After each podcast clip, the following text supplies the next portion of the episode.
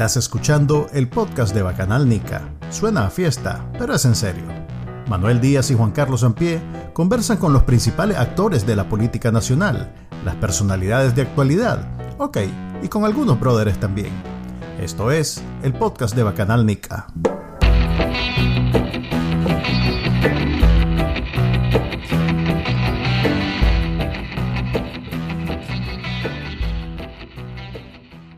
Bienvenidos a un episodio más del podcast de Bacana Nical. Habla Manuel Díaz y me acompaña como siempre Juan Carlos Ampie. Y hoy tenemos una invitada que nunca hemos tenido en este podcast. De verdad, nunca, nunca, nunca. Ahora no está siendo irónico, es cierto. Sí, es de verdad que nunca hemos tenido invitada y quisiéramos darnos tu nombre y, bueno, y en calidad de, o bueno, danos tu nombre y eso va a ser parte de la presentación. Bueno, mi nombre es Alexa Zamora, soy de León, no sé, ya se imaginarán por dónde viene el asunto sabiendo que soy leonesa. sí, el, Manuel episodio... muy económico, no te preocupes. no, la fama de los leoneses es que son mal hablados, no sé si sabía. Además de económicos. sí, sí, lo de pinche es lo que los granadinos han querido regar sobre los ah, leoneses. fake news. Sí, vos sos el que dijo pinche, yo dije económicos. Eh, es en realidad lo mal hablado, la fama de los leoneses. Pero Alexa no, nunca eh, ha participado en muchos medios, la hemos visto en entrevistas y yo nunca le he escuchado decir nada. Es más, eso es algo que siempre me ha llamado la atención. Cada vez que se refiere a, a Masacrín y a la vieja arrimada, usa un lenguaje apto para que países diplomáticos puedan escuchar. como aquí estamos en línea, como aquí estamos en línea y libres de Telcor y, la FCC y todas esas cosas, poder desatar, abrir tu corazón. Y como este podcast, primero no lo escucha nadie, solo cuatro más. Este, y aquí Yo soy de esos cuatro más que escuchan el podcast. Ok, entonces solo van a ver tres hoy. Va a estar Pedro Molina, y, eh, Israel, y quién sabe quién es el otro. La Alexa y el, y el primo abecedario. no, no crean, ahorita lo, lo, voy a retransmitir y cuando lo esté retransmitiendo lo vuelvo a escuchar, así que voy a seguir en la audiencia. Para que cuente, para que cuente. Obvio. Sí, sí, no, baja 25% la audiencia del podcast, es una caída. No, se puede, no se puede. Ok, entonces eh, esta vez vamos a, lograr o, procurar que Alexa se exprese libremente, saque los leones que tiene dentro.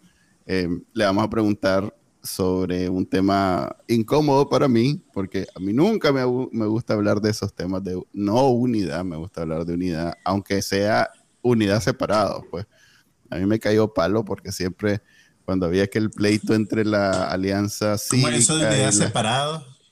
Unidad separada es algo completamente viable en Nicaragua, sobre todo en Nicaragua. En Nicaragua donde no nos podemos ver la cara la mayoría de las veces, eh, es necesario un, concepto de unidad mucho más amplio.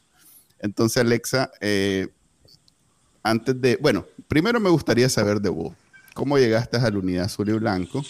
Eh, he visto en tu Facebook, porque te agregué de atrevido hace como, no sé, seis meses, que publicas este, de esas cosas que te pone Facebook para que sigas enganchado con ellos, de, de, cosas que publicaste hace un año, hace 10 años, hace 8 años y no sé qué. Y si te he visto, eh, sos una activista social muy activa, valga la redundancia, creo que sí es una redundancia, em, con, yo no sé cómo llamarles, en el, en el sector de, de, la ONG, digamos, no en los partidos políticos, en el sector de la ONG. Entonces, si quieres hacernos un pequeño resumen de tu trayectoria pequeño para resumen. Bueno, dale. Yo tengo formalmente siete años de ser activista. Soy activista de así, formal, desde 2015. Mi principal eje de, acción siempre fue el área de políticas públicas de juventudes, sobre todo en el área de educación y acceso a empleo digno y decente. Justo Facebook me estaba recordando eh, que hace, sí, en el 2015, 2016, andaba en gira porque hicimos una auditoría al Plan Nacional de Trabajo Digno y Decente para las juventudes, pero antes de 2018 no era popular ser activista. Eras el maje que no tenía nada que hacer, el que estaba hablando locuritas, ¿no? ¿Qué les pasa? Solo son criticar. o sea, éramos los mismos cuatro gatos de siempre. Era como, como Manuel. no, digamos que, que, a mí era por vago con algo de, de, de, verdad, pero he, de decir que incluso aunque, aunque digas que todo el mundo lo veía como loquito, todavía lo veían como menos loquito que los que iban a los miércoles de protesta a, decir, este gobierno no, es un ladrón de elecciones, hasta ustedes tenían... Yo, yo voy a hacer mi confesión, mi mea culpa, yo casi siempre, yo no soy de Managua y no viví en Managua, entonces siempre andaba en bus, y yo cuando estaban los, días estos de protesta decía, ah, ya voy a llegar tarde a la reunión, ya sabía que era como una hora. eso, más. Creo que decía otras cosas que te están Sí, otras cosas que, que, me nacían del corazón. La gran mil padres. sí, porque a veces me atrasaban, pero bueno, eso fue como una primera parte de mi activismo. Eh, yo soy medio nerd y workaholic, realmente eso de ser activista es una excusa para gente que no nos quedamos quietos nunca porque tenemos un poquito de hiperactividad. Entonces, digamos que ah, entre esos dos años, 2015 y 2017, eh, trabajé en el área de políticas públicas. Es más, yo fui ex, em, parte de un equipo de una asistencia técnica de investigación del IEP, de, de Félix, en ese tiempo estaba Elvira. De ahí eh, además, fui coordinadora de una organización que se llama Plataforma Nacional Juvenil como por cuatro años y nos dedicamos a el fortalecimiento de las herramientas de participación ciudadana en organizaciones territoriales de base.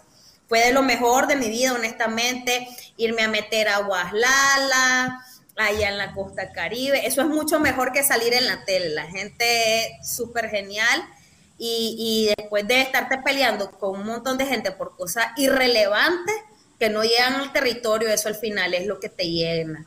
Eh, mi especialidad, bueno, yo soy abogada, pero tengo una especialidad en integración. estamos, todos somos abogados, todos somos abogados, no te preocupes. la gente que es abogada, tengo una especialización en integración regional, eh, seguridad y diplomacia, construcción de paz y sistema interamericano. A la puchica. Entre algunas cositas, antes de, 2000, antes de entrar al consejo realmente sí eh, estudiaba como mucho más y ahora pues espero volver a estudiar de nuevo. Eh, pero básicamente mi pasión ha sido el, tema de trabajar con los jóvenes en las comunidades. He aprendido un montón de cosas de la costa caribe y de las comunidades más lejanas, nunca he dejado de aprender. Pero bueno, esa es la parte de adelante. ¿Cómo llegué al Consejo Político? Eh, mi especialización es en relaciones también internacionales, sobre todo en la parte regional. Yo soy uno de los miembros fundadores de la Comisión de Relaciones Internacionales, junto con otros compas que son una fiera y pues trabajamos con todo el tema del Zika, etcétera, etcétera, porque todo el mundo se va a hacer lobby a Washington y a Europa, pero a todo el mundo se le olvida que Nicaragua es parte del Zika. Y bueno, no sirvió de tanto, pero ahí anduvimos dando guerra. Entonces, pues con ese trabajo, la organización a la que pertenezco me postuló al consejo. ¿Cuál es la organización a la que pertenezco? Yo soy de Marimba Agentes de Cambio, es una organización de ex becarios de la Friedrich Ebert Institute. Mm. Pero nadie esperaba que quedara en el consejo, la verdad, porque muy poca gente conocía mi trabajo. Ok, entonces, eh, la Fleche Ever es una fundación alemana que tenía, que financiaba proyectos en Nicaragua. No sé si todavía está en Nicaragua. Ya no. Ok. El señor, yo me acuerdo, tenía una foto de, de, una mexicana en, en, en, su sala de reuniones.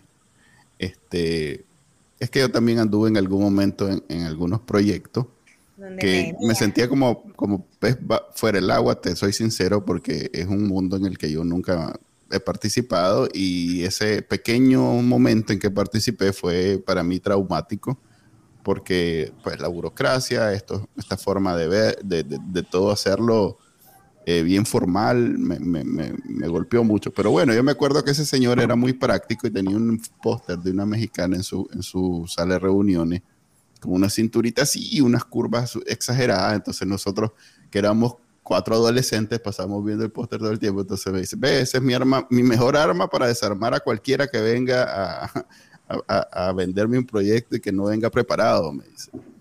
Un, un pequeño detalle de una fundación que ya ni existe, en, un país que necesita este montón de proyectos porque Nicaragua, este, en manos del gobierno, nada más, por mucho que el gobierno de Daniel Ortega venda como que él está eh, protegiendo y haciendo avanzar y haciendo todo lo que necesita Nicaragua, hay una un déficit inmenso de, de, áreas en donde no hay ni, ni, apoyo.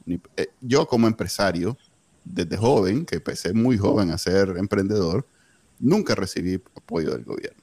Y debo decir, no, no solo de Daniel Ortega, de, de, Enrique Bolaño, mucho menos de los sandinistas.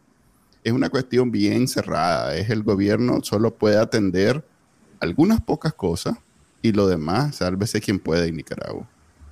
Sí, no, te cuento que te robaron. Hay algo que se llama el eje estratégico 3 del Plan Nacional de Trabajo Digno y Decente, donde había un fondo revolvente como de 5 millones de dólares para desarrollar emprendimiento. Nadie sabe qué pasó con ese billete. Sí, por eso. Alexa, vos que venís de ese mundo, te quería preguntar.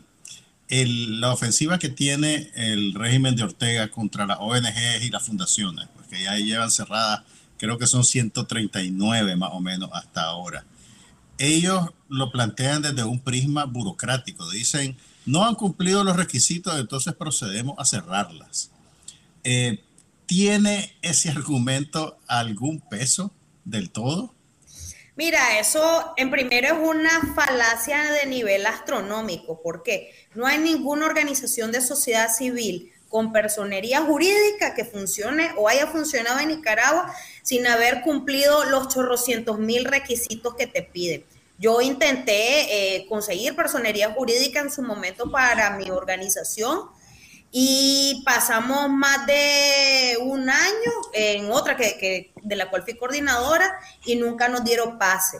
Primero tenés que pasar todo, eso sí es burocracia de verdad para poder conseguir. Y lo otro es que una vez que ya tenés tu personería jurídica, periódicamente, al principio era de forma anal y después fue cada seis meses, comenzaron a pedirte toda la documentación. Y además, otra gran falacia, el cuento del lavado del dinero, que no saben de dónde sale la plata. En Nicaragua no entra ni medio peso de la cooperación sin primero estar totalmente justificado, porque si vas a comprar un chicle con un dinero del proyecto, tiene que haber factura con ese chicle y además haber anotado en el rubro del proyecto que ya ibas a comprar ese chicle. Y toda esa información llega directo al gobierno, así que hacen el show porque quieren.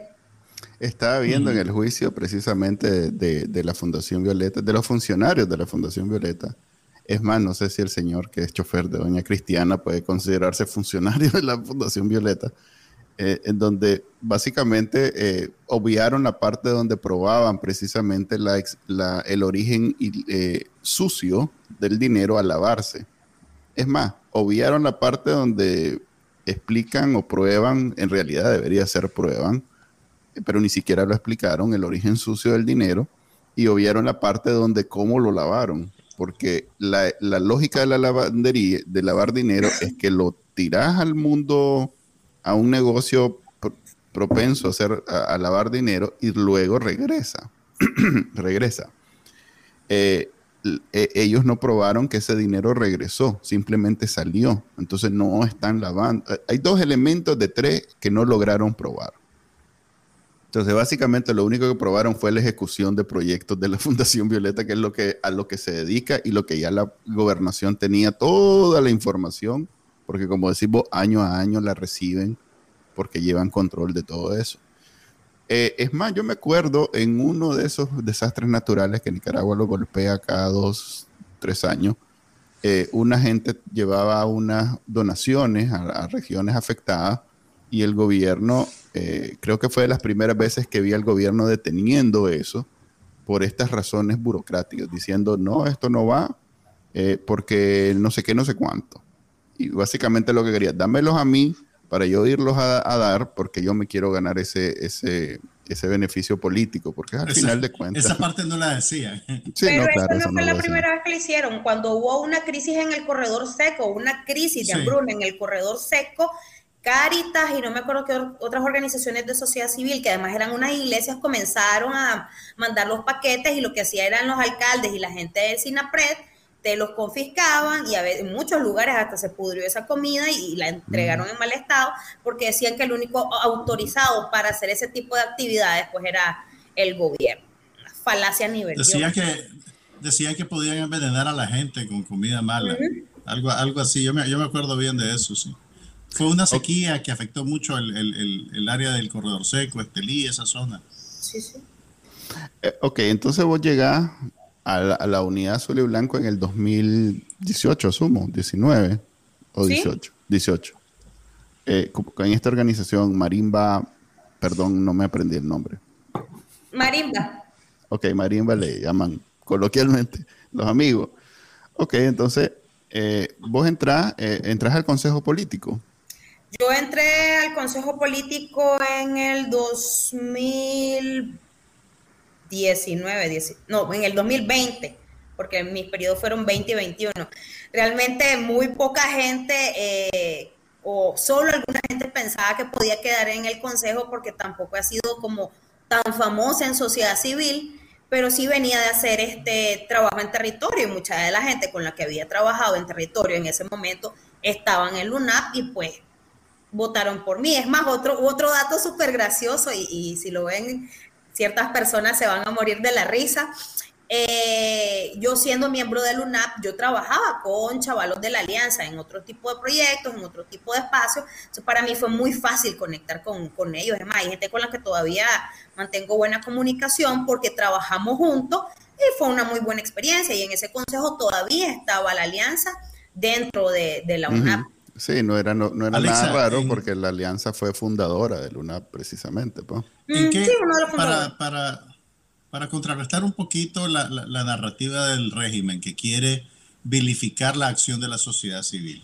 ¿En qué consistía ese trabajo en los territorios que ustedes hacían? ¿Qué es lo que ustedes hacían? Ok, bueno, de hecho todo es público eh, en la página de la PNJ. Mi primer proyecto fue sobre empoderamiento de las mujeres en primeros auxilios, derechos sexuales y reproductivos y derechos humanos. Después, ya cuando logramos obtener un poquito más de, financiamiento, fue construcción de redes territoriales de base para mejorar la participación ciudadana. Es decir, decirle a la gente cuáles eran sus deberes, sus derechos, enseñarles un poquito de auditoría social, es decir, cómo auditar el presupuesto, acceder a una página, ver qué se estaba ejecutando, qué cosas salían doble y triplemente ejecutadas. Y en los últimos años, pues nuestro fuerte ha sido el, el tema de cultura de paz, diálogo y negociación y eh, fortalecimiento operativo de las estructuras territoriales de base, es decir, cómo funcionar mejor sin recursos. Nosotros fuimos una organización que además se creó sin recursos, sin proyectos y sin nada. Lo que nos ayudó a nosotros fue las redes. Y esas son cosas que se hacen, que se hacen en todos los países y que todos los ciudadanos de un país democrático tienen derecho a hacer, pues a chequear el presupuesto de su alcaldía y a preguntar en un cabildo por qué esto lo ejecutaron de PC. ¿verdad? Así es. Es más, ríense un poquito. La primera acusación que yo tuve pública, y es más, sale una cosa que se llama Nicalix por parte del gobierno, es andar entrenando a los jóvenes para hacer memes junto con Yasser, para desestabilizar al buen gobierno mediante cursos de ciberactivismo. Como que como lo que hacen los jóvenes comunicadores de la juventud sandinista. Por hacer memes, oíste, me pagaban según ellos como 3 mil dólares al mes, ya hubiera querido. Estamos en la industria equivocada, Yo soy bueno haciendo memes, aquel del señor chileno, yo lo hice, la señora chilena. Eh, ok, entonces, eh, yo quiero, a ver, yo, estoy haciendo una línea de tiempo, entonces, eh, toda esa participación en, organizaciones de sociedad, em, en el 2020-2021 formas parte de Unidad Azul y Blanco del Consejo Político, es por eso que te vemos en la firma, por ejemplo, del Consejo, de, a ver, ¿cómo es que se llama? Coalición Nacional. Coalición Nacional. Así es, entonces, ah, una pregunta, ¿a vos cuando, te, cuando participas, en algún momento te llaman como representación juvenil o no nada que ver?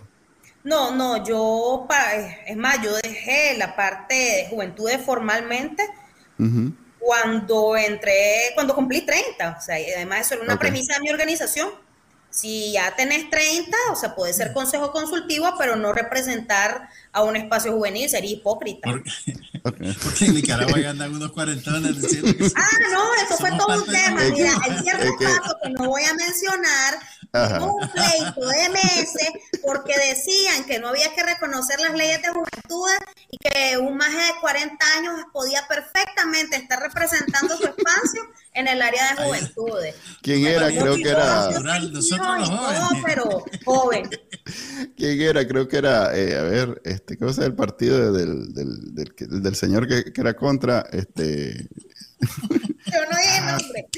Yo no, era? Sí, no, yo me acuerdo que, que Arellano lo, lo, rebanaba en el aire. ¿Y cómo que te va a llevar un señor de 40 años de joven? Esto voy yo, dice. Parece chiste, pero es anécdota. En Alemania Democrática, el presidente de no sé qué de la juventud era un señor de 60 años en la guerra, eh, pues, en la Guerra Fría.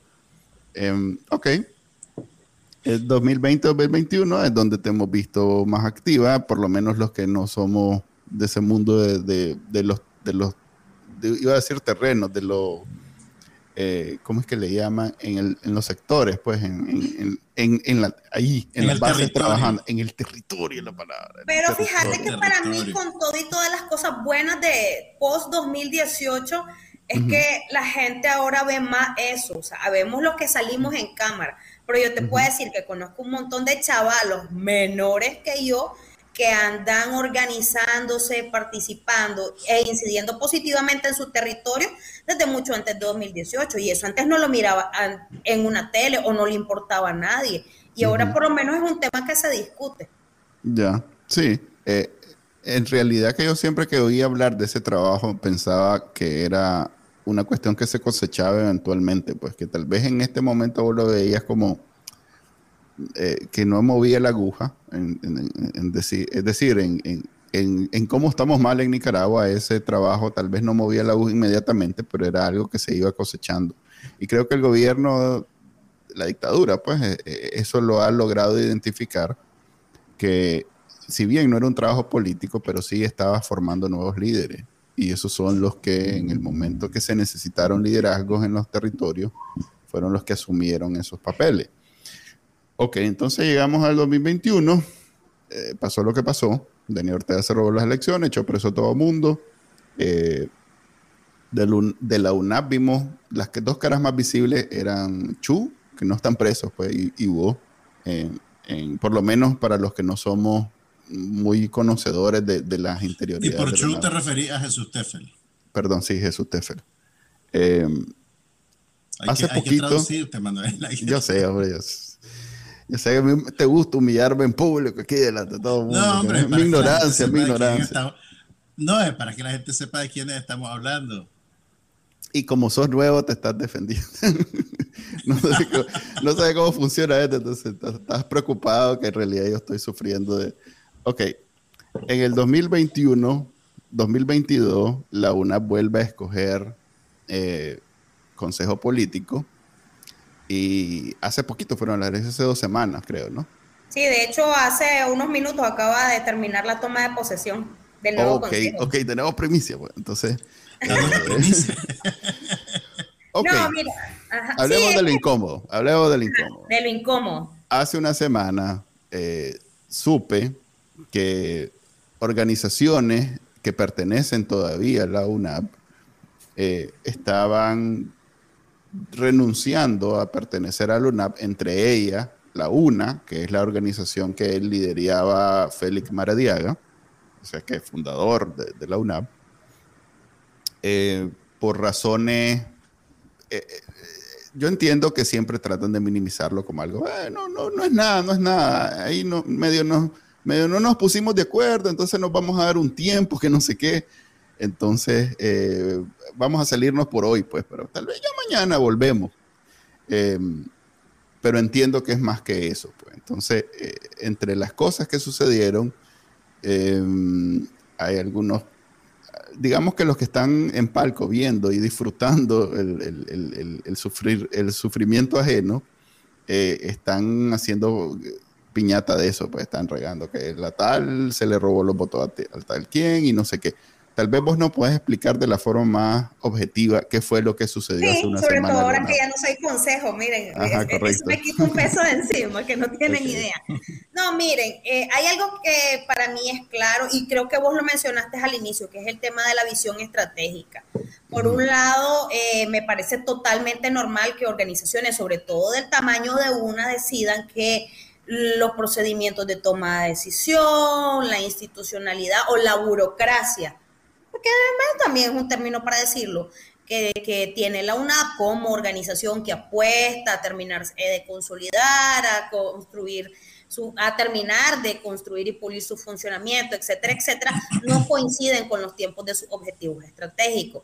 Y eso no es necesariamente un divorcio a muerte, sino que en la lógica, y yo hablé con alguna gente de una, yo les tengo muchísimo aprecio, y me explicaban de que ellos ahorita están en la inmediatez y la necesidad de ver el tema ya de los presos políticos, objetivo número uno, y después el resto de los objetivos van por añadidura. Las dimensiones de trabajo de la unidad, si bien es cierto, están y tienen como punta de lanza el tema de los presos políticos, no podemos obviar que el objetivo macro de la UNAP es salir de la dictadura a través de una transición democrática y por medio cívico y pacífico.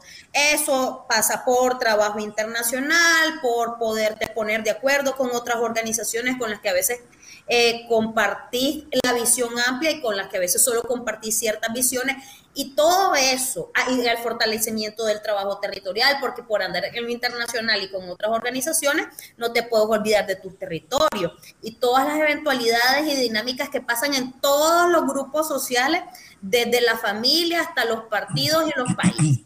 Cuando tenés gente interactuando, vas a tener diferencias y encontronazos. Eso es totalmente natural. Entonces, eso se traduce en burocracia y tiempo. Entonces estas organizaciones decidieron que no, pues que no están en esa dinámica, no están en esos tiempos y pues prefieren eh, llevar, digamos, su visión estratégica de otra manera. Pero Manuel señala algo súper importante, esto ya no tiene que ser como esos pleitos a muerte que además son desgastantes entre la misma posición de estarte mentando la madre y sacándote las mantillas en redes, que es lo que estamos acostumbrados a ver. Claro, ¿qué, es lo que te, lo, que te iba a, comentar? Es un poquito como que en Nicaragua la dinámica que se considera como el estándar es el totalitarismo, ¿verdad? Hay una sola decisión, es el partido, nadie puede opinar diferente, todo el mundo está de acuerdo y todo el mundo sigue esta línea, que es un poquito, pues que es la dinámica del, Frente Sandinista y su manera de gobernar. Pero realmente la sociedad civil eh, o la sociedad en general, no, no, la sociedad civil organizada, dependen de concertar una serie de opiniones encontradas y de ir construyendo consensos poco a poco. Y esos son procesos burocráticos. La burocracia no es necesariamente una mala palabra, es simplemente un proceso para llegar a, una, a un objetivo final, ¿no? A mí no me deja parecer irónico que todas estas burocracias fueron creadas precisamente para evitar que se pelearan a cada rato y terminan siendo la razón por la que se separa. Yo recuerdo que en la coalición eso era del pleito desde el comienzo, a ver, hagamos el mecanismo para que nadie se pelee y no sé qué, y terminaron separados. Pero es que mira, nosotros como Nicas tenemos un clavo serio, no conocemos de proceso y no conocemos de democracia. Es como el que grita más duro, el que hace más escándalo, y si no me parece tal proceso, yo busco cómo saltármelo. Así no, eso, eso es lo que nos ha enseñado. Culturalmente eso es lo que tenemos, de darle la mordida al fulano para que me haga el trámite más rápido o cómo me acomode. Claro, cuando es y, y no puedes bypassar opiniones y no podés muñequear para que sea la tuya porque hay un procedimiento y hay esto, venís y bueno, nosotros también estamos acostumbrados a eso, de que si no me parece el procedimiento, yo voy a ir a hacer un escándalo porque el escándalo vende a decir mi propia versión de las cosas. Y yo respeto mucho sobre todo la manera en que maduramente las organizaciones, incluso que se salieron, pues han sido transparentes en decir de que no es una cuestión de un, un pleito muerte, sino que no estamos en la misma frecuencia ahorita. Ok, tiene sentido. Eh, si me tocara resumirlo, en uno de mis famosos resúmenes de mentira, este, por un lado, estas organizaciones están enfocadas casi que 100% en el tema de los presos políticos, que es algo de lo que vamos a hablar a continuación. Y por otro, la UNAP está tratando de mantener eh, la razón de ser de su existencia, que era precisamente lo que decía vos, la salida de la dictadura, y, y además los presos políticos. Entonces, esa dinámica, sobre todo porque la UNAP es una organización de muchas organizaciones. A mí siempre me pareció eh, este, de, de, de esas construcciones que son tan, pues, sobre todo en Nicaragua, son tan grandes que terminan siendo débiles porque están a, están a amplia, no, tal vez no es tan alta, pero es tan amplia, en donde, eh, y como es política, y todos tienen que negociar y, y, ganar algo, algo y perder algo, entonces siempre va a haber un, un, grupito en donde si aquel ganó, este va a querer, y así eh, es difícil, sobre todo entre los nicas, pues yo, la UNAM, ah, yo debo decir que estoy sorprendido que todavía exista como tal. Eh, si la, alianza, la alianza siempre dijeron, uh, eso ya se acabó, yo decía, la UNAM está más difícil todavía. Pero, pero sí, me parece impresionante. Algo que sí podemos enterrar es que la coalición ya no existe, ¿verdad? ¿O sí existe? Eh, siguen trabajando, pero Sí, e, e, en, sus reuniones y sus cosas, solo pues yo en lo particular no estoy tan enterada eh, de que andan ahorita. Pero es que mira, hay dos caras de lo que vos acabas de decir. Es cierto que todo es una eterna negociación, pero como es de consenso, entonces eso te crea sentido de pertenencia y mantiene la cohesión porque participaste de la toma de decisión independientemente de que el resultado no te haya gustado. Es como, bueno, aquí la peleamos, la discutimos, acordamos esto, ya muerto ese tema. Entonces todos vamos a o menos en su gran mayoría, todos vamos a defender ese tema. Ok, excepto don, ¿cómo es que se llama el comandante este? este Flete. Flay. pero Flay no es de Luna. no, por eso, excepto de Flay, que cuando dijo, ay, ay, no me, ¿cómo? Me voy. Eh, me cae este, es bien, es bien, es bien, eh, ¿cómo se llama? Leal a, su, a sus raíces. Es única bien, bien, bien de la, a la antigua. Sí, no, es un lica bien a la antigua, pues es un señor muy... Pero bueno, eh, entonces ahorita la UNAP entra a una nueva etapa con nuevas, digamos, caras a la cabeza. Eh, no, nuevas personas, porque son las mismas que estaban desde antes, pero sí, nueva, ¿quién es el, el, representante? al que vamos a ver si alguien quiere hablar con la UNAP, ¿quién sería ¿Cuál, la fue, persona? El, ¿Cuál fue el resultado de las elecciones? Contando. Bueno, mira, a ver, vamos a, lo voy a cobrar. Este, eh, hay dos que se mantienen porque, pues, el, según la normativa del UNAP, uno puede postularse hasta para dos periodos consecutivos. Yo ya estuve en mis dos periodos consecutivos y quienes quedan del consejo anterior son eh, Juan Diego Barberén y María Laura Alvarado. Pero van a haber muchas caras conocidas eh, como Héctor Mairena, como Ana Quiroz, eh, Violeta Delgado, que es gente de muy vieja data en el activismo, también en el activismo político, y que son pues parte de las personas que eh, salieron electas para este eh, consejo político. Vayan a la página de LUNAP, ahí está el video, está la lista. y, cuando, decís página de LUNAP, te referís en realidad a la, página de Facebook. A la página de Facebook. el perfil de eh, Facebook. a mí me duele en el alma cada vez que escucho algo así. Perdón, de repente tengo mis fallos como Sé fuerte, Manuel, sé fuerte. no lloré. Pero bueno, si realmente esto es como parte de, los procesos democráticos, porque mucho del discurso que hemos escuchado es, no, pero necesitamos a la misma gente, al menos por un periodo determinado, continuidad, y yo, no, en una, o sea, nadie, no somos indispensables. Yo creo que eso fue uno de los errores del régimen cuando se llevó preso a todos estos liderazgos visibles, uno de los errores del régimen cuando se llevó preso a todos estos liderazgos visibles, pensar que por lo menos se llevaban a Félix, la Tamara, Peraza y el resto de, los chavalos y se acabó Lunap, muerta Lunap. Y es como, no es cierto, vemos un montón de gente, incluso no miembros del consejo, que eh, no somos visibles, no estábamos ahí, pero la, el trabajo no se iba a acabar porque siempre, o sea, se procura el relevo y la mayor participación en los procesos de toma de decisión precisamente para eso, o sea, se llevan, y no es que la gente sea descartable, pero la idea es que la organización pueda seguir funcionando y hay algunos que vamos a seguir apoyando en la medida de que se nos permita, ¿verdad? Porque si a mí el Consejo Político y la Asamblea me dicen, ¿sabes qué? Ya no te queremos ver ni en pintura aquí en UNAP, bueno, ya ni modo, seguiré yo. Pagar, pagar, la deuda de la venta y adiós. Y ahí seguiré yo, no sé, donde me toque seguir, pues, por eh, haciendo la parte que me toca. Ya lo hice antes del UNAP, lo hice durante el UNAP y si me toca en algún momento en otro espacio, también lo voy a hacer. Alexa, uno de los, de, los, de los, derechos que están siendo coartados violentamente en, en, Nicaragua, en el territorio, es el derecho de, de, reunión y el derecho de asociación. ¿Cómo pueden ustedes mantener su trabajo, seguir haciendo lo que hacen en, estas condiciones? Todo se está trasladando al mundo virtual. Sí, no, mira, una de las discusiones que tuvimos como UNAVI, yo creo que en su momento lo señalé, que era una discusión que tenían que tener todas las organizaciones que tienen entendido territoriales, cómo vas a seguir trabajando. No podés trabajar como trabajaría una organización formal, donde no hay persecución política, donde todas tus libertades están bien, de forma pública, diciendo, bueno, este es mi tendido, esto es mi gente, bla, bla, bla, bla, bla, bla. Ahorita estamos en una etapa de semiclandestinaje que básicamente vos sabés quiénes son tus miembros, sabés con quiénes contás, pero que ahí no aplica lo que si lo sabe Dios, lo sepa el mundo. Y eso ha sido todo. No pueden convocar a reuniones públicas. No, no, no, no, no, no. todo es como, sí, eh, casi en condiciones de clandestinaje, por, por decirlo de alguna manera. Pero no deja de complicar eh, que se supone que las organizaciones ahí tienen que demostrar alguna participación, o sea, como decirlo, que tienen gente en el territorio. Sí, sí, hay un, mecanismo interno de, hay un mecanismo interno de auditoría de la membresía precisamente que se hace de forma cíclica porque, pues, a ver, vámonos a una realidad.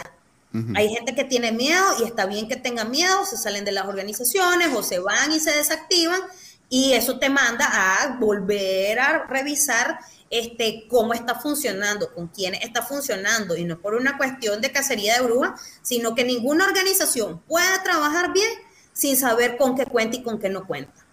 ¿Cuál es el mínimo de las organizaciones que deben de tener? Para ver si entramos como a Canal Nick. Somos solo... si es dos personas, estamos, vamos fijos. No, no, no, no. Es un mínimo de 20. Ah, sí, estamos fritos.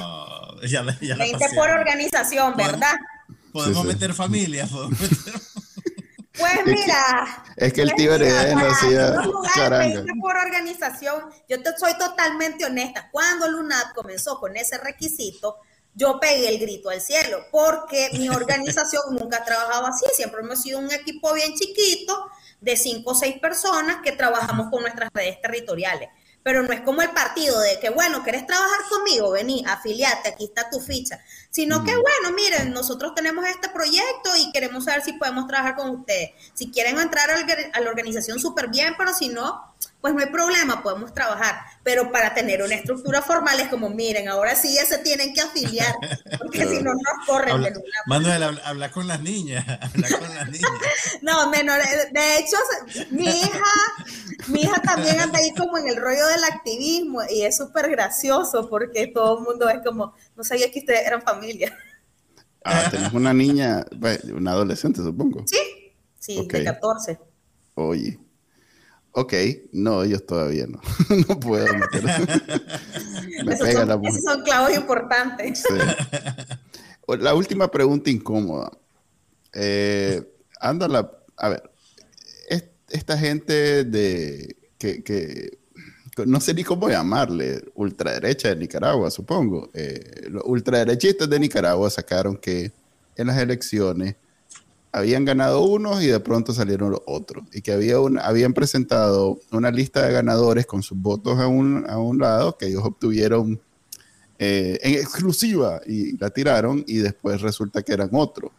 ¿Algo de eso hay o, de verdad, o no sucedió? Es pura...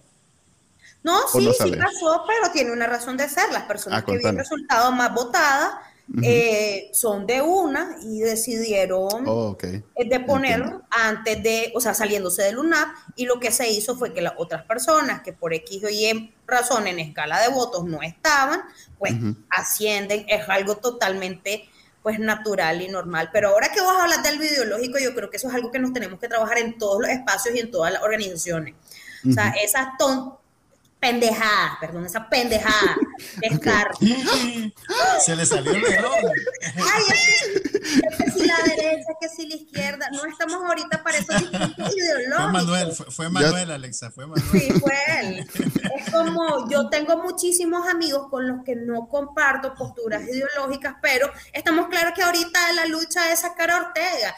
Ya después debatiremos con un café o con una cerveza, que, que si el capitalismo salvaje, que si el imperialismo, o, que si el La máquina de hacer terremotos de la CIA. E, esa, e, eso ya, ya, en otro momento será esa discusión, pero yo creo que no tener clara tu prioridad de que con Ortega ni derechas, ni izquierdas, ni centros, ni comunistas, ni capitalistas tienen cabida en, en el país, yo creo que irracional y yo lo dije alguna vez cuando estabas ahí en la marcha, cuando estaba en el tranqui, cuando te estaban volando tres balazos, no te decían saca tu credencial ideológica. Sí, pero es un error. A ver, ahí voy a, voy a hacer mi, mi, ¿cómo se dice en francés? Tu último. Ya vas. Ya vas. ok, voy, a poner viva Ricada porque ese, es ese para mí es uno de los grandes errores de la unidad de Nicaragua, el querer eh, aplazar temas que para el otro son sensibles. Yo sé, yo como progresista ideológico no pertenezco a ninguna organización progresista, pero sí, obviamente, al, ser un mae que vive en la tecnología, soy un mae progresista, pues quiero ver el futuro eh, en todos los aspectos. Entonces, como mae progresista, yo he entendido, viviendo en Nicaragua, que es un país súper conservador, que tal vez vos no estás preocupada por seguir discutiendo esos temas que son en Nicaragua importantes por tradicionalmente, pues que, que casate niña, que tener tu marido, que no sé, que todas esas cosas que son, y de ahí, ese es Nicaragua, sí. Entonces, yo lo que he encontrado es que es importante que tengas esas discusiones. Esta gente es una mayoría en Nicaragua. Y cuando yo veía el pleito entre la Unidad Azul y Blanco, para ya dentro de la coalición, de querer meter al grupo de C por L y que por ahí venía el grupo más conservador de Nicaragua, que la iglesia, la empresa privada, pues grandes capitales y todos estos temas, que no es que era evidente que sucedía así, pero yo lograba, yo lograba identificar quiénes eran, quiénes representaban a quién. Hmm. ¿Ok? Entonces, por ejemplo, eh, Félix representa la corriente más progresista de Nicaragua. Porque si bien él es una persona religiosa, eh, con, valores, digamos, más conservadores que la media, eh, tenía la amplitud de, mente y, de, y, organizativamente de estar en LUNAB y representar a organizaciones completamente opuestas a lo que él piensa. ¿Ok? Por el otro lado. Yo no estaba diciendo que no hay que tener esas discusiones. Eso, no tener esas discusiones nos tiene donde nos tiene. Solo que priorizar. Ok, ahí es donde digo yo. Entonces, eh, ok, Félix era eso, y digamos que, por poner otro ejemplo, Arturo Cruz era totalmente lo contrario. Si bien ambos son intelectuales, vienen de un mundo académico, intelectual, elitista en Nicaragua, no se diga elitista, a ver, elitista en Nicaragua es haber ido a la universidad, solo dos de cada 100 nicaragüenses van a la universidad. Imagínate quiénes han ido a Harvard o a Oxford. es un club como de tres personas nada más. Entonces estamos hablando de personas a unos niveles elitistas que ni siquiera computan en, estadísticamente es el 0,00000 no sé qué por ciento. Pero estaban, eh, en vez de ser la misma cosa, eran como los dos opuestos. Eh, porque uno representaba un grupo y el otro representaba al otro grupo. Entonces, nunca, se nunca hubo ni, la más mínima esperanza de unidad, porque este, eso que estás diciendo en este momento se trata de, de salir de la dictadura, pero no todos los grupos lo ven de esa manera.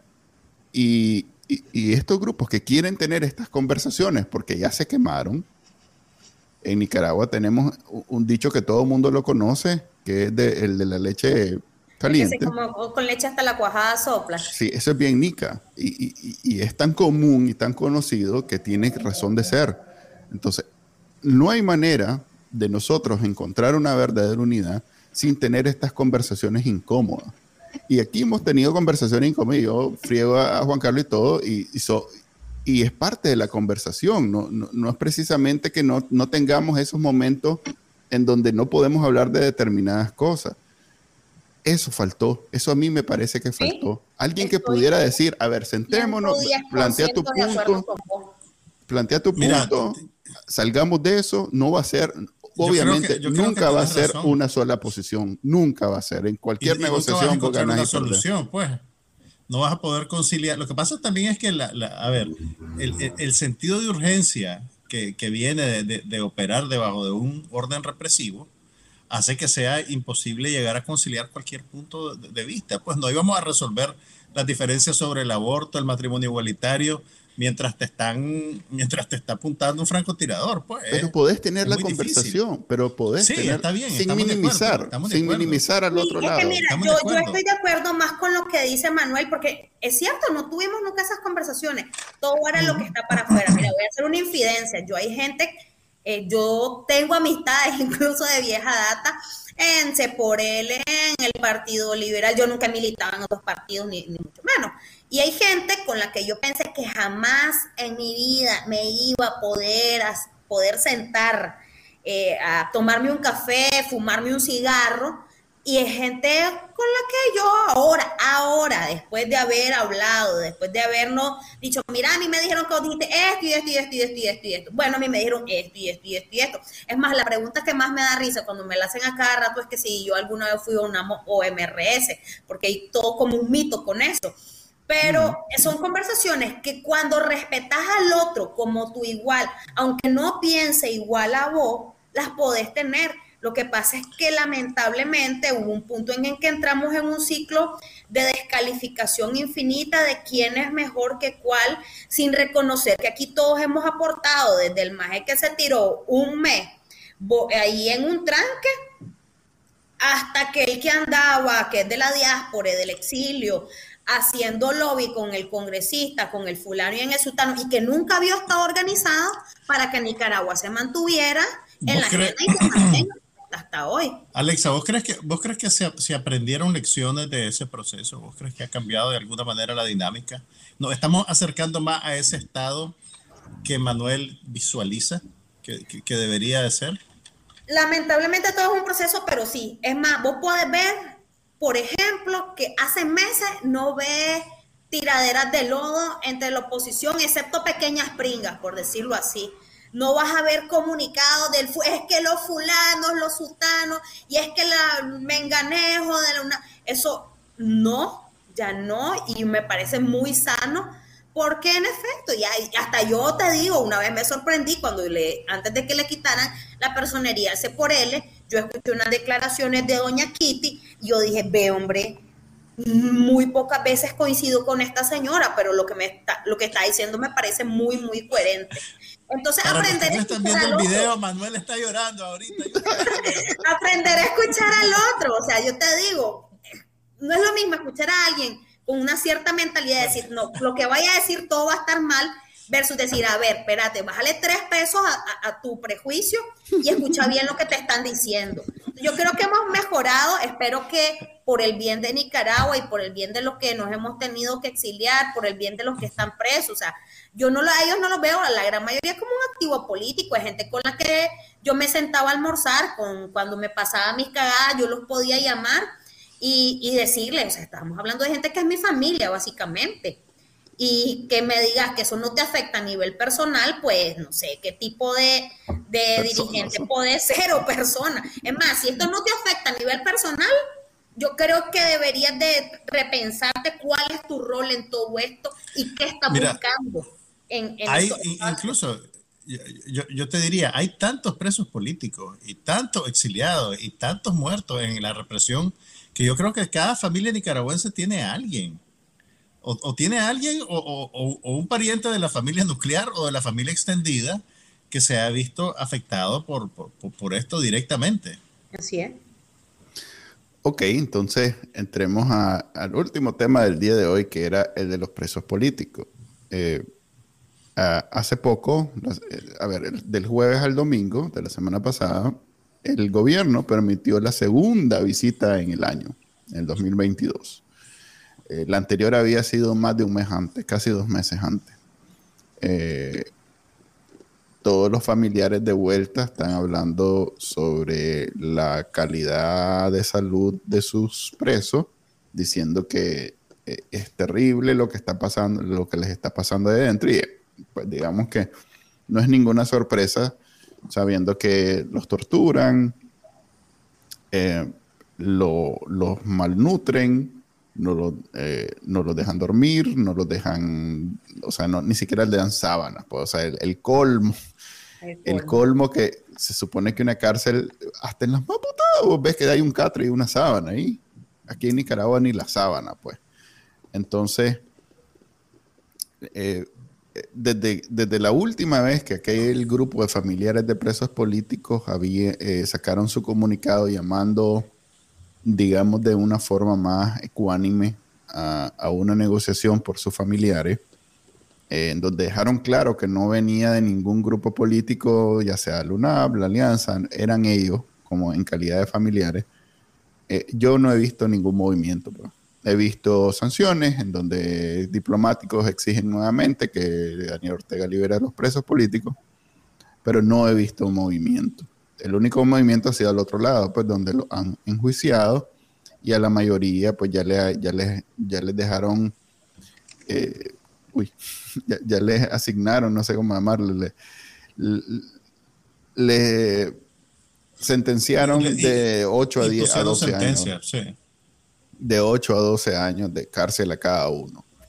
Eh, creo que faltan solo los de la empresa privada, Chanito, eh, el del Banpro, unos cuantos, pues solo faltan unos cuantos para ese juicio. Entonces ahora el nuevo, el nuevo reclamo de los familiares, que no es, no, a ver, no es un reclamo de los familiares organizados, no es como lo otro, pues que llamaba a, a las fuerzas vivas de Nicaragua a reunirse y hablar de eso.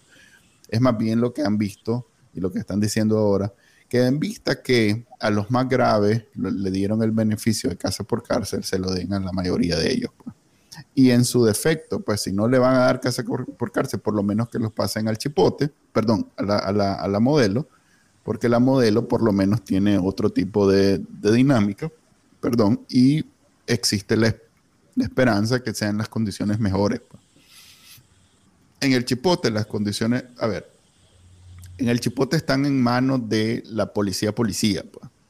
Y eso es grave porque la policía policía, la policía sandinista, eh, e, es muy fiel a su comandante y entonces le, pasa la cuenta a todos ellos. En la modelo, pues ya entran a un, a un sistema menos, menos de policía sandinista y más carcelario propiamente dicho. Pues. Entonces tienen la esperanza que por lo menos les dejen pasar la comida, les den visitas normales, duerman en un lugar, puedan hablar, puedan hablar con el que tienen al lado, porque ni eso pueden hacer. Pues están, o están en una cárcel sola como Tamara, que no pueden ni ver hacia afuera, pero están en una celda, o bien están en una cárcel con en una celda con alguien más, pero no pueden hablar. Los castigan si hablan. Entonces, eh, eso es lo que ha sucedido en la última semana. ¿Sabes algo vos adicional, Alexa? O? Sí, mira, esto hay que tener algunas cosas claras. Lamentablemente, lejos de haber algún punto de inflexión, lo que hay es una cerrazón cada vez más sólida por parte del régimen. El simple hecho de leer la señal política de que hayan expulsado al nuncio, que con todo y tal de que no era santo de la devoción de todo el mundo, tenía una función de interlocución con el régimen sobre todo en materia de presos políticos, eso es una señal. Lo otro que hemos sabido abiertamente por la comunidad internacional es que no hay ni la más mínima voluntad por parte del régimen de interlocutar con quienes lo critican. Es más, yo he escuchado en declaraciones que al menos en Venezuela, en Cuba, eh, en otros países, en regímenes que no son democráticos, en dictadura, hay al menos el más mínimo canal eso no lo vemos en Nicaragua, lo cual es preocupante por varias razones. Ya estamos enterados de, evidentemente, que son presos políticos. Esto no tiene ningún asidero legal. El hecho de que ellos estén en la dirección de auxilio judicial o que los hayan condenado, etcétera, eso es solo un parapeto legal para justificar el secuestro de personas inocentes, bajo el incumplimiento de todos los estándares internacionales habidos y por haber en materia de derechos humanos, incluso para privados de libertad. porque no podemos obviar, por ejemplo, las normas Mandela, las reglas Mandela, que es que los eh, privados de libertad no van a ser objeto de torturas, malos tratos, se les tiene que garantizar nutrición, etcétera, etcétera. Todo eso se lo pasaron por el arco del triunfo y lo que están haciendo es torturando personas. Así de simple. Y lo otro que es lo más preocupante es que la vida de estas personas está en riesgo. La desnutrición, eh, la presencia de episodios psicóticos en algunas de estas personas por aislamiento prolongado y alteración sensorial. Ahorita tuvimos el primer fallecido en custodia del Estado, lo que hace directamente responsable al Estado por lo que pasó, que fue Hugo Torres. Tenemos la denuncia de la semana pasada de los familiares de Víctor Hugo. Y las otras denuncias que no se hacen por miedo, por lo que sea, esa gente, si no pasa algo pronto, porque hay gente que dice, ah, es que no la oposición no se pone de acuerdo al respecto. Yo puedo decir esto a ojos cerrados y manos sobre el fuego, que todas las personas que yo conozco de la oposición, independientemente de que compartamos o no compartamos puntos de vista, harían lo que fuera por tener la llave e ir a sacar a esa gente que está presa. Ahora bien, también esto no es responsabilidad, o sea, la oposición no fue la que secuestró a esta gente. Y la Pero también está el tema que hay gente que dice, ¿y por qué la comunidad internacional no hace tal cosa? Hay un límite específico a lo que la comunidad internacional puede hacer. Puede sancionar, puede pronunciarse, puede levantar informes, pero no puede, perdón, por ejemplo, hacer una invasión militar o con el desconocimiento del régimen no, no, va a venir un ovni y se lo va a llevar junto con su gabinete, no es la Liga de la Justicia. Eh, pues, digamos que si Putin estuviera digamos que si Putin estuviera interesado en sacar a los solo que hay límites a lo que pueden hacer. Pero en resumen las cosas pintan nada bien para el, tema de presos políticos. Yo creo que eso es algo en lo que todos tenemos que seguir insistiendo, empujando y visibilizando, porque si no, el día de mañana no va a ser solamente Hugo Torre, sino que hay, una, hay 21 personas dentro del rango de eh, valetudinarias, que son no solamente personas eh, de la tercera edad, sino con padecimientos crónicos previos a su encarcelamiento que no están recibiendo atención médica, que están en malas condiciones y que su vida peligra. Eso es un, hecho real. Ah, la puchica. A mí me incomoda un montón hablar de, presos políticos porque no es una frustración, no se puede hacer nada. Es más, cada vez que hablamos yo siento que más bien estamos perjudicándolos porque eh, Daniel Ortega eh, a ver, la única salida antes de, que él salga del poder es que él sienta que gana algo sacándolo. Esa es la única salida. Sí. Y, esta retórica que nosotros repetimos no es la que él quiere oír. Él quiere oír lo contrario. Él quiere oír que, digamos, hay que levantar todas las sanciones, hay que dejar que Nicaragua crezca, produzca, todo lo que él en sus canales y sus medios de comunicación vende como la Nicaragua soñada sandinista, que solo en su mente, en su mente loca existe, pero eso es lo que él quiere y eso es lo que va, eso es lo que él quiere que le den para que él diga, a ver, pues saquemos a los presos políticos. Pero creo que por otro lado no ha medido el costo político que significó haber encarcelado a esta gente estamos hablando de gente que no solo es visible a nivel nacional, que tiene un muy alto perfil a nivel nacional, sino a nivel internacional. Gente que ha trabajado en la Organización de Estados Americanos, gente que tiene muy buenas relaciones incluso con el gobiernos que acaban de asumir, y eso trae un costo político. Y mm, de manera indirecta, Ortega se hizo el harakiri, metiendo preso a no solo a los siete precandidatos, a un montón de gente en la que no va a haber día de este mundo que dejen en paz a Daniel Ortega o piensen que puedan hablar con Daniel Ortega mientras tenga a esa gente ahí en la situación que la tiene. Y siento que algo que no está percibiendo. Creo que eh, vos sos más joven que nosotros, que nosotros y no recordás la Guerra Fría. Eso es difícil. Él, le encanta ser el, el paria del mundo. Él feliz, goza eso que, cuando eh, él habla... Es decir, es tan adultocentrista, los jóvenes también estudiamos historia. Ok, pero... ¡Ala! Ok, eh, eh, este, lo, este, este lo, acepto porque ya tengo 45 y se me olvida, pero... Em, él es joven todavía, Alexa. Sí, en mi corazón. Si nosotros no jóvenes. con bandera de joven. Sí, ya me dicen tío, ¿no? Este, pero no, no, no sé cómo explicarte entonces que en la Guerra Fría, él encantado de hablar y que la mitad del mundo lo viera como que estaba hablando sí, pero en la Guerra Fría en los 80 tenías el bloque, por ejemplo, de, el bloque de los no alineados. Él todavía lo ve, él, sueña que Irán, Rusia... Eso es algo que hablar. Hay mucha gente que sigue en 80 y sí está operando de la misma manera, no lo niego, lo que hay que ver es el más allá Incluso las decisiones que está tomando en términos de política exterior son las mismas que hubiera tomado en los 80, pero con una constitución, una dinámica geopolítica muy diferente a la que había en los 80. Y ahí, y ahí traigo, col, a, recuerdo las palabras de, mi primo Eliseo que dice, este mae vive el día a día. Mi Él está preocupado. mi bestie. Ok, él está, e, él vive el día, el día a día. Él no está preocupado por mañana ni pasado mañana, mucho menos del futuro de Nicaragua. Él está preocupado por sostenerse en el poder el día de hoy. Y hace todo bajo esa pero lógica. Creo que ahí hay un reto importante a lo interno de la, de la oposición, dentro del carril interno de, de, las discusiones y acuerdos de la oposición.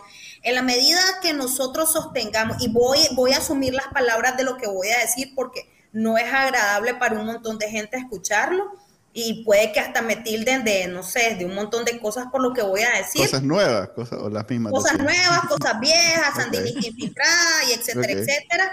Yo siento que mientras nosotros sigamos con el discurso de no tenemos nada que ofrecer para negociar, pues no somos un actor relevante en un proceso de discusión o negociación. Solo se negocia cuando se tiene algo que perder o algo que ganar y si no hemos logrado identificar al interno, eh, que, porque pensar que vamos a ir a un proceso para una transición democrática sin absolutamente nada que poner sobre la mesa, no tiene ningún sentido. Yo en lo particular no iría a negociar con, con alguien que no me va a ofrecer nada, si no voy a ganar nada.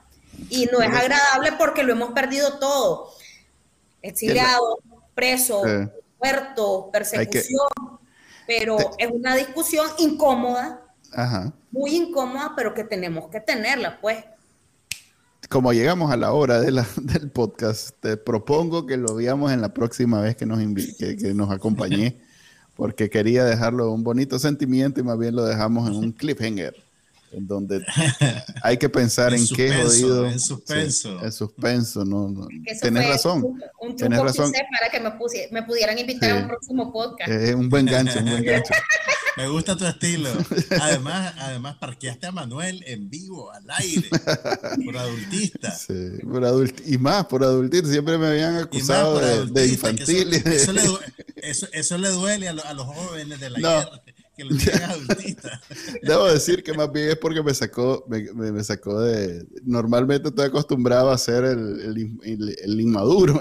Nunca había estado en, en, el, en el papel del Estos son los momentos que me hace desear que la gente viera esto en video, porque la cara que pusiste era de antología. Ok, hemos llegado al final del episodio. Se los debo el número con Alexa Zamora de invitada de Bacanal Nica. Ya saben que lo pueden ver y escuchar todos los lunes a la 1 pm en vivo y luego descargarlo de su directorio de podcast favorito. ¿Vos lo escuchás o lo ves? En mi página de Facebook, lo voy a eh, en mi página de amigos, en mi página personal, en mi Instagram, en todas las redes sociales, porque estoy súper emocionada que por fin me invitaron. Te damos tu, tu bolsa de, ¿cómo de invitado al final. Hay unas chinelas roll, tiene una galleta. Una, una rosquilla. Galletas de soda. Una galleta de soda. Para que si algún día comes ceviche ya tengas tu galletita. Ok. Le habló Manuel Díaz, me acompañó como siempre. Carlos Ampie. Y bueno, gracias Alexa. Y espero poderte tener, y podemos, esperamos poderte tener otro día en este podcast. Gracias. Este fue el podcast de Bacanal Nica.